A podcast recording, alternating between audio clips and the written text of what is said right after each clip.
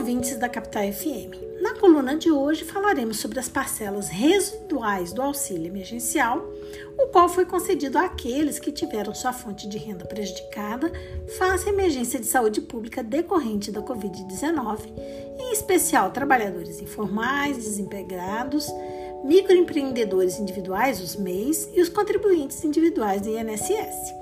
O auxílio emergencial residual é destinado a todos aqueles beneficiários que receberam o primeiro auxílio, o auxílio emergencial aprovado pela Lei 13.982 de abril de 2020 e que atende os requisitos estabelecidos na nova regulamentação, que é a medida provisória 1000 de setembro de 2020.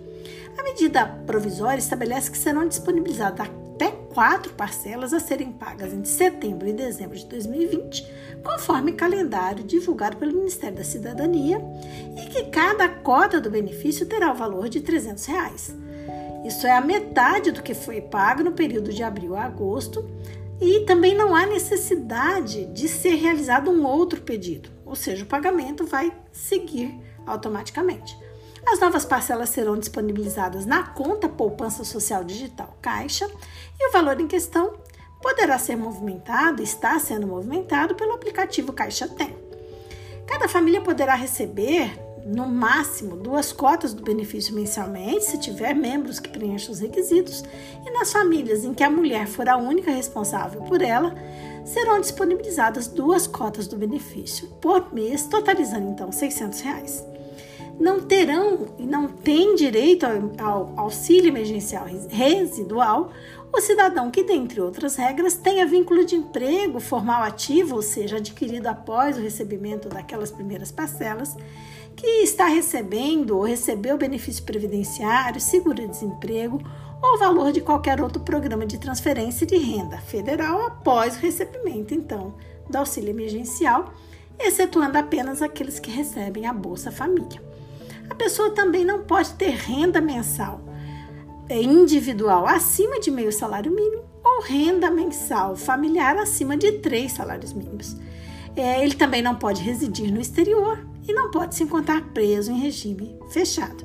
Para saber se atende os requisitos, os novos critérios definidos pela medida provisória, a pessoa tem que acessar o site do DataPrev e, caso discorde do resultado da consulta, poderá entrar em contato com o Ministério da Cidadania, preferencialmente pela plataforma chamada Fala BR ou pelo telefone 121. O benefício, o auxílio emergencial, demonstrou-se muito importante, principalmente para as famílias de baixa renda no período da pandemia. De acordo com o Instituto de Pesquisa Econômica Aplicada, o IPEA, analisando os dados do IBGE do mês de setembro de 2020, foi constatado que nesse mês, ou seja, de setembro, 6% dos domicílios brasileiros, cerca de 4 1,1 milhões de, de domicílios sobreviveram apenas com os rendimentos recebidos pelo auxílio emergencial.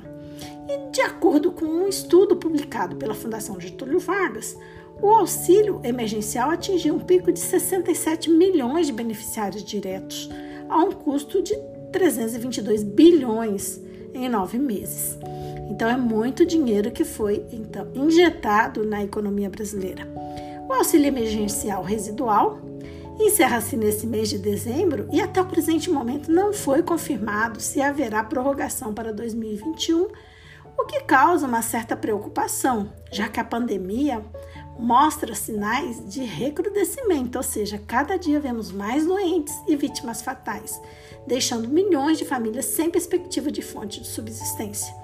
Ainda mais quando não há, em curto prazo, nenhuma expectativa concreta da aplicação no Brasil de uma das vacinas que estão sendo desenvolvidas pelo mundo. Assim, aguardamos uma posição é, do governo federal no sentido de saber o que acontecerá com essas pessoas que continuam desempregadas, continuam sem acesso a trabalho e renda, inclusive por conta da pandemia. Por hoje é só, nos despedimos agradecendo pela atenção. Até a próxima terça. Esse podcast teve participação de Carla Leal e Vitor Alexandre de Moraes, membros do grupo de pesquisa sobre o meio ambiente e trabalho da UFMT, o GPMAT.